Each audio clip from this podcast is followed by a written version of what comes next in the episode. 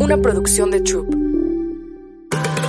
Hola, soy Ana Pasos y esto es Call to Action. Olá, isso é Call to Action e hoje temos uma invitada muito especial, a Luísa Serna, uma mulher que eu admiro muito. Eu conheço a Luísa, creio que há mais de 10 anos e les quero apresentar um pouquinho dessa mulher que ha hecho história, é muito conhecida em Ciudad de México, eu creio que em todo o país. Nasceu de uma das famílias pioneiras e mais importantes de radiodifusão e televisão e assim como inovadora no campo editorial. Em 2020, foi uma das fundadoras da revista Quién e luego de ser presidenta do Conselho Editorial, lançou El Mundo de Regina, que é uma plataforma digital que iniciou há três anos. E ela ha logrado um caso de êxito impressionante eh, com essa plataforma que trata eh, de temas de estilo de vida, bem-estar, moda, notícias, beleza de famosos também. También. Y muchos temas eh, sobre la vida. Y una de las cosas también que, que yo creo que yo leí de ti es que a ti te encanta como eh, que, que, que, la gente pueda tener la vida de sus sueños a la edad que, de, que quieras, ¿no? Y eso es algo que imprimes mucho en el mundo de Regina, ¿no? impulsar a las mujeres. Sí, impulsar a las mujeres a, a creérnosla de que no tenemos una fecha de caducidad la energía no envejece, somos quien somos, quien nosotros creemos que somos. Entonces, si nosotros pensamos que a la edad que sea podemos encontrar el amor, hacer nuestra fortuna, tener la salud perfecta, estar en forma, lo vamos a lograr. Sí. Desgraciadamente a veces compramos muchos pensamientos ajenos que ni siquiera son nuestros, que te, que te van etiquetando y te dicen, no, después de esta edad ya no puedes hacer esto, después de esta edad, no, pues ya eso ya no. Y, y, y los vas adquiriendo. Y con el paso del tiempo yo me doy cuenta que eso es una mentira, que si tú te confías en ti, te abres a las posibilidades y, y, pones de tu parte, el universo te compensa en unas formas muy espe espectaculares, mágicas, y podemos lograr lo que queramos siempre y cuando sí nos lo creamos, que somos sí. capaces. Y qué fuerte eso que nosotras hacemos con nosotras mismas, ¿no? De decir, a ver, ya estoy muy grande, no voy a lograr una Exacto. pareja, o mejor no dejo ese trabajo seguro, porque si empiezo a reinventar, ya estoy muy grande. Exacto. Y empieza a veces por nosotras mismas y además el juicio de las personas cuando vamos creciendo. 100%, pero fíjate ahorita la portada de Sports Illustrated, una marca que siempre sacaba, saca su edición de, trajes de baño cada año, siempre ponían mujeres de más de 23 años, ya no. Y ahorita tienen entre las portadas que están, este, o sea, cada quien tiene su portada, a Martha Stewart que tiene 81 años, la señora se ve espectacular y ella dice, lo que me motivó a mí a aceptar fue el mensaje tan importante que yo puedo compartir con las mujeres y también con los hombres, porque los hombres tampoco, digo, con ellos pienso que es un poco menos injusto esto de la edad. Totalmente. Es, son, o sea, tienen más de que hay que guapos se ven con canas y en cambio la mujer, ay, te dejas las canas, eres una fodonga. Sí, sí. O sea, siempre hay como una etiqueta un poco más dura hacia la mujer, pienso yo. Y este, y ella está diciendo esto de, de, la edad es una cosa comprada que a ella en sí le da flojera creérsela, comprarla, este, aplicarla. En la portada de People de la semana pasada fue Jane Fonda, que tiene 85, y ella te dice, la vida se pone mejor con los años. Entonces es cambiar la forma de pensar, pero no nada más la nuestra, sino la del mundo que nos rodea, porque el mundo es muy juicioso. Muy y muy crítico con esto de la edad. Y muy. siento que si yo puedo tener una oportunidad de transmitir un mensaje en el que yo misma creo, porque yo siempre dije, ni quería la vida este típica, ni, ni tenía que tener ya casada a los 20, siempre hice lo que quise sin tener un límite de edad o de tiempo y me considero que he tenido una vida muy privilegiada y muy increíble. Entonces, como porque yo solita me voy a estar limitando. Sí, y una vida libre que tú elegiste. Sí, que yo elegí, que en tu pregunta de que si en algún momento yo pensé tener hijos, pero la carga de trabajo no me lo ha permitido, no es verdad. Yo siempre dije, no, yo primero quiero estar muy contenta conmigo misma, saber qué soy, quién soy, saber hacia dónde voy, encontrar la pareja perfecta o adecuada para tener una familia la verdad es que he tenido grandes amores, pero ninguno de esos grandes amores hubiera sido el padre ideal para un hijo. Entonces, nunca, nunca fue mi prioridad, vaya. Sí, eso yo creo que también inspira a todas ustedes que, no, que nos están escuchando, porque luego yo recibo unos mensajes en redes sociales de, ay, yo ya tengo 30 años, no me casé, no, no y que las casé, arrugas y no, y no gano el dinero que me gustaría ganar y no tengo el proyecto que me gustaría tener. Y las chicas hoy se ponen una presión, presión impresionante, ¿no? Y ver cómo las cosas van llegando y que no hay una fecha límite. No hay una fecha de caducidad. Mira, yo con mis amigas y con mis amigos era, oye, fulanita, no se casó y yo, no se ha casado. Porque ella estás diciendo que no se casó. Sí, exacto. Y fulanito nunca se casó y yo, no se ha casado. ¿Por qué le etiquetan de que no se casó si llegó a tal edad y no se ha casado? ¿Por qué te tienes que casar a cierta edad? Yo de verdad sí digo, ¿quién dijo? Y eso es tan importante para crear una mentalidad libre, es cuestionar eso.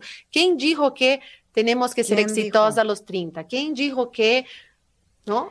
El otro día me contaba un, un, empresario muy conocido que es mi amigo y me dijo, a los 90 yo conocí a un señor y a los 90 el señor emprendió. Y resulta que ahorita tiene creo que 97 y hizo una fortuna a los 90 años. Entonces, no nada más estoy hablando de la pareja, no nada más estoy este, hablando de los hijos porque ahora ya tenemos muchas herramientas en caso de que quieras tener hijos a los 50, incluso más grandes. Puedes hacerlo de muchas formas. Si yo cambiara de opinión, podría. La verdad es que no, no es, no es mi intención. Pero también te dicen, si ya a los 40 no soy millonario, no, pues ya no hiciste nada con tu vida. ¿Quién dijo? A los 90 este señor en plenas facultades mentales, que siempre había trabajado, que tenía una disciplina, unos hábitos de constancia y sobre todo de no, no limitante, a los 90 hizo una fortuna que hoy disfruta él con su familia, sigue perfectamente lúcido, tampoco compremos que a todo el mundo le va a dar Alzheimer, o tampoco, o sea, te dicen, es que ya tiene 70, no, pues ya se le ve el avión. ¿Por qué? Yo conozco gente de noventa y tantos que no se les ve el avión. Yo y conozco gente de 20 que se les va. Entonces, a ver. Sí. No, estoy 100% de acuerdo contigo de cómo nosotras podemos inculcar essa mentalidade livre, desenhar nossa própria vida, sem estar comparando-nos e com esse tema da idade que é tão injusto para as mulheres. Muito injusto para as mulheres. Que não puedes, eu muitas vezes em los eventos escuto, não, ai, se vê tão grande, não? Digo, oi, como? Eu sou a primeira a defender, nem conosco a outra mulher, porque eu digo, ver, por que esse tipo de comentários, não? Porque há mulheres que têm todo o direito de não querer fazer-se nenhum tipo de tratamento e, que, e querer evolucionar con el paso del tiempo y ok. 100%. ¿No? Yo creo que todo es como tú te sientas y como tú te veas y como tú te definas. Este, el otro día yo puse una foto de una entrevista y me sorprendió tanto que la mayoría de los comentarios fueron muy positivos sobre la invitada y una mujer que según ella es una persona muy preparada y que te da consejos y que bla, bla, bla, criticando que si la señora tenía una cirugía. y yo, ¿a ti qué te importa si tiene una cirugía? Lo puso en público. Si me hubiera mandado un mensaje directo, le contestas amigable. Pues pues dije, oye, ¿y qué tiene de malo si sí tiene una cirugía? La señora se ve espectacular, es más grande que tú y se ve como tu hija. Entonces, ¿por qué la criticas? Y ese comentario en público, como que dije, por... Eh, exacto, es necesario. y cada... y, y yo creo que esa libertad de que cada quien haga lo que le guste. Hay gente que le encanta los tratamientos y que, que, que, bueno, que es más vanidosa. Hay personas que les gusta envejecer con el paso del tiempo. Y yo tengo una amiga, por ejemplo, que ya está con sus canas y se ve preciosa. Y se ve preciosa. Cada persona.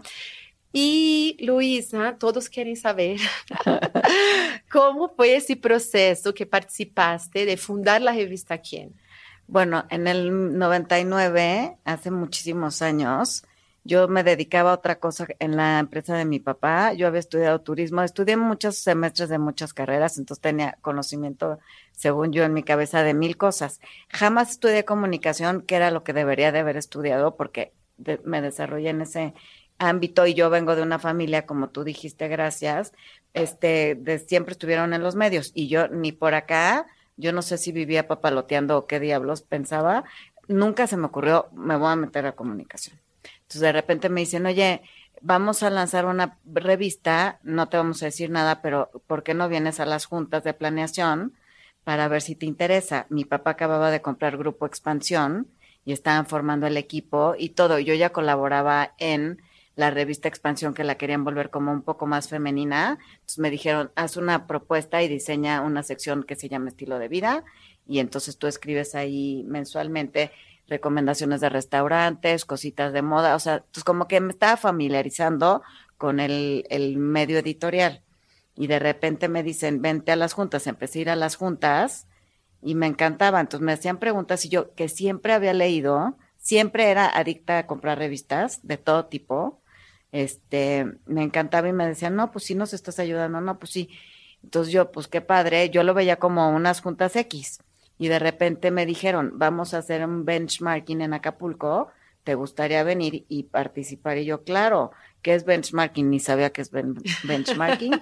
y es que te llevan a un lugar fuera de donde vives para que todo el mundo esté creativo y puedas desarrollar el tema que era desarrollar, o sea, hacer la, el planteamiento de la nueva revista que iba a salir. Nadie sabíamos ni el nombre, ni el, ni el concepto, nada, todo se iba a ir desarrollando. Entonces ya me fui, este, vinieron dos de mis hermanos, Gabriela, que la conoces perfecto, y Alejandro, y, y conocí un equipo de gente increíble, no todo el mundo se quedó, pero pues empiezas a intercambiar temas, ideas, trabajas en equipo.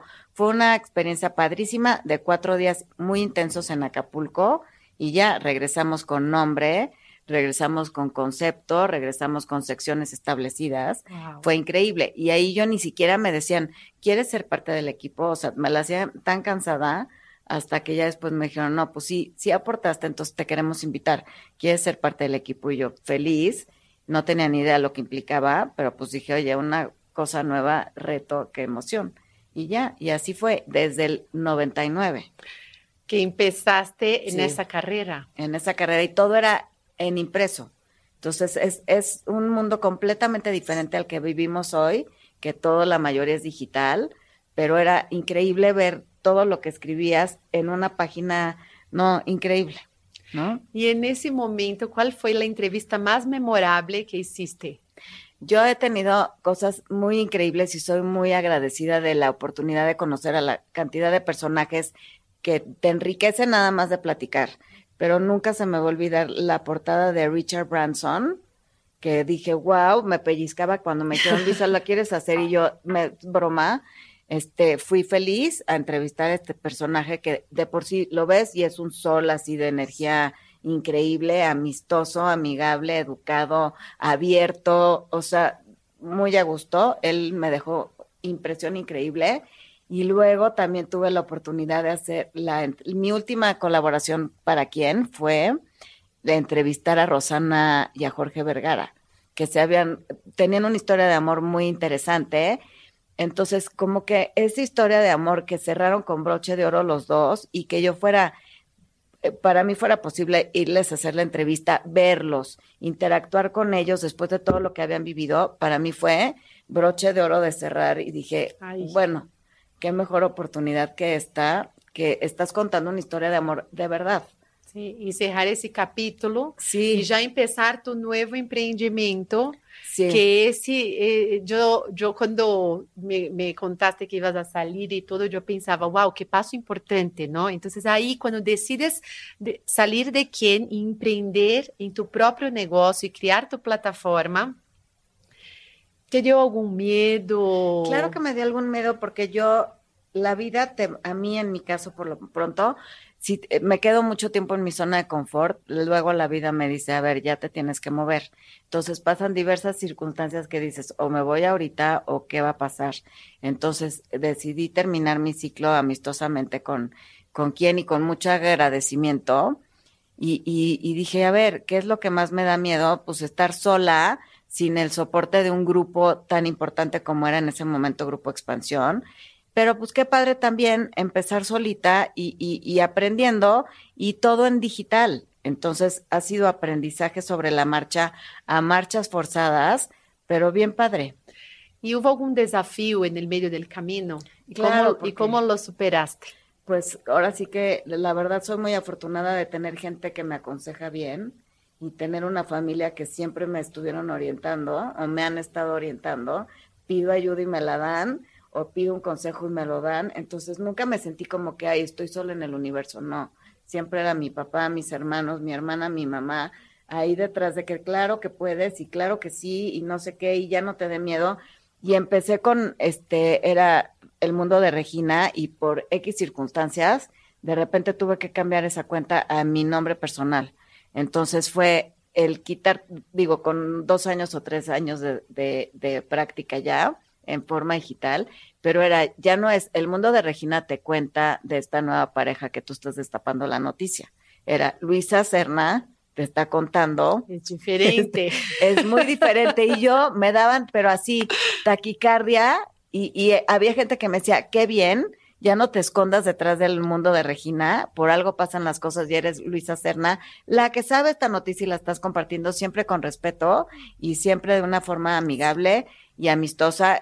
Si tienes que pedir permiso, yo pido el permiso. Siempre, siempre he sido un periodismo rosa, pero no por eso quiere decir que no vaya a compartir una noticia que nadie sabe, por ejemplo.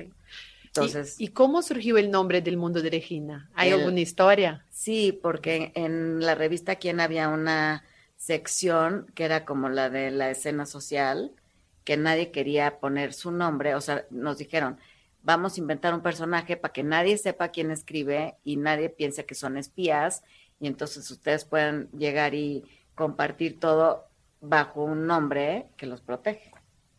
Y así fue, y luego yo la hice muchos años, y entonces pues ya era lo más natural, como quien dice, seguir con esa sí. nombre. Y ahora ya Luisa Serna. ahorita la plataforma sí se llama El, el Mundo, de, Regina, pero pues ya mi cuenta, mis redes sociales en Instagram es el Luisa Serna. Entonces, pues ya te haces más conocida y ya dicen, Luisa, tú fuiste la que dijo y yo sí, porque no, porque te haces responsable, porque te digo, nunca es nada con mala intención. Sí, sí claro, pero te ponen el... Ah, no, sí. En el, spot. Sí, en el spot. Exacto. Aquí, ¿cómo decides los temas o personas que destacas en el mundo de Regina? A mí me encanta la gente que tiene historias que contar, que algo o algún mensaje. El mundo de Regina también es de servicio, de compartir las experiencias que puedan ayudar a, a más personas a inspirarse o a salir adelante o enriquecerse. Por ejemplo, lo que tú haces a mí me encanta porque siempre en tus pláticas terminamos con una enseñanza y un aprendizaje padre que, que aplicable. Ay, gracias. Sí, porque se trata de eso, ¿no? Llevarte algo. Sí, llevarte algo. Y quedarte con eso que puede ayudarte en tu futuro. Claro. Y a veces un evento, cuando tiene algo así, 100%. Que, es, que sales con algo enriquecedor, además del canapecito, además de pasarla increíble pero que también nos ayude. Exacto. ¿Cómo te mantienes eh, al día con tanta noticia? Porque yo veo que, no sé, más que nunca el mundo ahora está una locura. Te bombardean la información. Sí. No, tengo un equipo, la verdad, que sigue creciendo, gracias a Dios, y tenemos juntas matutinas, o sea, todas las mañanas, juntas todas las mañanas temprano, y ahí peloteamos los temas que queremos llevar nosotros, y de repente salen los bomberazos, por ejemplo, ahorita, oye, cambiamos esta noticia porque pasó esto, sí, por supuesto, entonces estamos al día constantemente y siempre conectados, entonces eso de que las, no vayas a excederte en tu tiempo con los electrónicos, en mi caso no aplica porque tenemos que estar conectados para estar informados. ¿Y cuánto tiempo por día te estás conectada? Pues mira, empecé como en ocho horas, ahorita luego me sube a nueve, luego me sube a diez, el otro día me subió a tres y yo, Dios, luego ya me bajó a nueve, entonces sí, sí es una cosa constante. ¿Y tienes algún truco o algo que tú aplicas en tu vida como para bajarte el estrés? Sí, alguna rutina, algo que hago ejercicio, medito y luego cuando puedo me doy un baño de tina o pongo los pies en, en agua con sales Epson para quitarte la carga electrónica, caminar en el pasto me da mucha paz, salir a mi terraza y como que regar mis plantas o cortarlas y verlas y así, este es como mi wow tiempo para mí que me pone muy feliz. Sí, porque tienes que enfrentar todos los días esos retos y desafíos del mundo digital, sí, Y de repente te puedes este, saturar. Exacto. O ahora que mucha gente está teniendo burnout. ¿no? Burnout, Yo de mis amigas, por lo menos cuatro muy cercanas. Ah, sí. Sí. ¿Y qué, qué profesiones tenían? Es que la profesión que tengas es la, la exigencia que te das a ti misma. Y, y la, cuánto la persona se exige Exacto.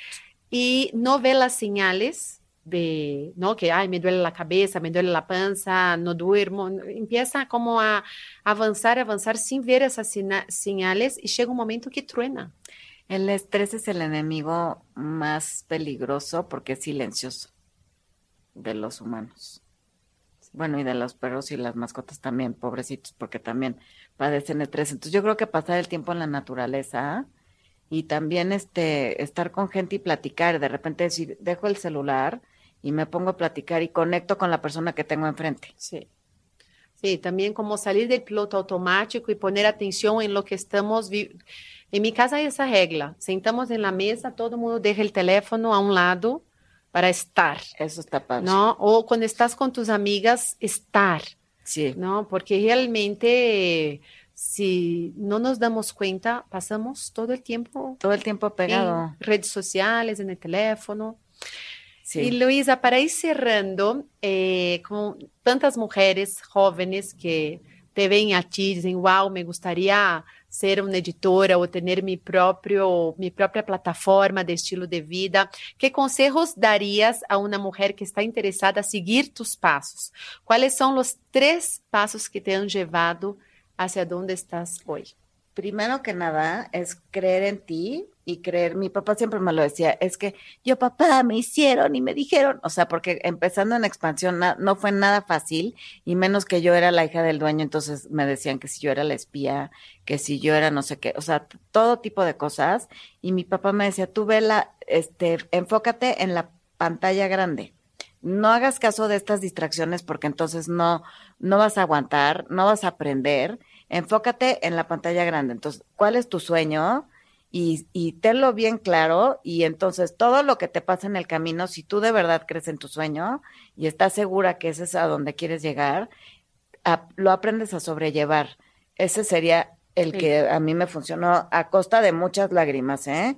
Y pleitos con mi novio, que yo tenía un novio que no me quería ni que trabajara porque en la oficina había hombres. O sea, Ay, Jesús. así, hay hombres y yo en el mundo hay hombres. Imagínate. Entonces, pero así, muchas cosas que te van fortaleciendo, porque si no, pues yo hubiera Sí. estado encerrada con Sí. una burka haciéndole caso. No, pero no te dejaste, ¿no? Y No me de eso se trata, como, ay, sí, te parece que no, pero yo sí voy. Adiós, me quieres cortar, córtame, pero yo me voy a ir a la oficina. Sí, qué Así. bueno. Sí, exacto. Este, y luego creer en ti, porque te van a decir que no. A mí me decían, tú ni sabes escribir. Y yo, ¿cómo? Si yo llevo escribiendo toda mi vida, aunque fueran cartitas, pero siempre escribía, nada más era aprender a dar forma. Tú ni sabes hacer esto. No, hombre, tú, o sea, te dicen muchas veces muchas cosas, no sabes si por envidia, no sabes si por prejuicio, no sabes si por machismo, no sabes si por lo que sea, pero tú decir, me- no me importa lo que tú me digas, que si para ti es no, ¿qué crees? Para mí es sí, y lo voy a hacer y lo voy a lograr. Entonces, pero eso es, tú lo tienes que tener adentro. Sí. Sí, esa autoconfianza de decir, yo sí soy capaz, aunque Claro. el entorno te diga que no. Aunque el entorno te diga que no, y eso tú lo, lo proyectas mucho y lo, y lo enseñas mucho. Es no te, o sea, tú no dudes de ti. Sí. Y yo entre más leo, he tenido entrevistas con, con gente que me habla de Dolores del Río y de María Félix. Esas mujeres jamás dudaron de ellas. Y llegaron a donde llegaron porque siempre estuvieron seguras de quiénes eran. Y no eran que eran las más talentosas, no eran que eran las más hermosas, digo, sí eran muy hermosas, pero cruzaron barreras cuando, eh, fronteras y barreras cuando no había ni redes sociales, llegaron a China, a Oriente, a todos lados por su capacidad de creer en ellas. Entonces, fueron unas mujeres reconocidas globalmente gracias a su tenacidad y gracias a su autoconfianza, que es la palabra que Sí. tú me estás Ah. enseñando ahorita. Entonces, que tener un sueño claro, ¿no? Que te dé una dirección. Número dos, creer en ti, tener esa autoconfianza. Y Sí. alguna otra cosa que marcó la diferencia Y en, en tener tu una camino. estructura, hacerte, o sea, una estructura. Para mí sí es importante despertarme, meditar, después mi junta, después hacer ejercicio, o sea, tener una estructura en tu día que te permita tener un balance. Sí, una planeación, una planeación. una agenda bien diseñada y eso te ayuda mucho a Mira, yo no soy nada de planner. Yo veo a Gabriela, mi hermana, que ya tiene planeado todo y yo, Dios. Yo soy súper de planner. Pero sí, o sea, la gente que le funcione ser plan, este, estar planeando está padrísimo porque ves que suceda. Pero yo por lo menos tener una estructura de, en mi rutina. Sí. Entonces, eso, te me ayuda da... como tener esos hábitos que, que, suceden todos los días en ese orden. Sí, exacto. Yo ya sé a qué hora voy a ir a hacer ejercicio, a qué horas me voy a despertar, a qué horas voy a meditar y sobre todo tratar de sí descansar, de sí dormir. Yo trato a fuerza de que sean ocho horas, mínimo siete, porque sí pienso que es cuando te reparas mentalmente, internamente, de todo. Entonces, aquí les dejo esos tres pasos de Luisa, que tener una rutina que te dé ese bienestar, ese equilibrio de vida, la autoconfianza y tener un sueño, una dirección, porque yo también creo en eso, una vida sin un sueño, sin una meta, es una vida vacía. Es una vida vacía y además es una vida que, o sea, tú puedes tener muchos sueños, pero enfócate en el más grande, que no te limite en nada y sobre todo que no compres las cosas externas de ya estás muy grande. Sí no estás tan bonita, o sea, eso no te la creas para nada.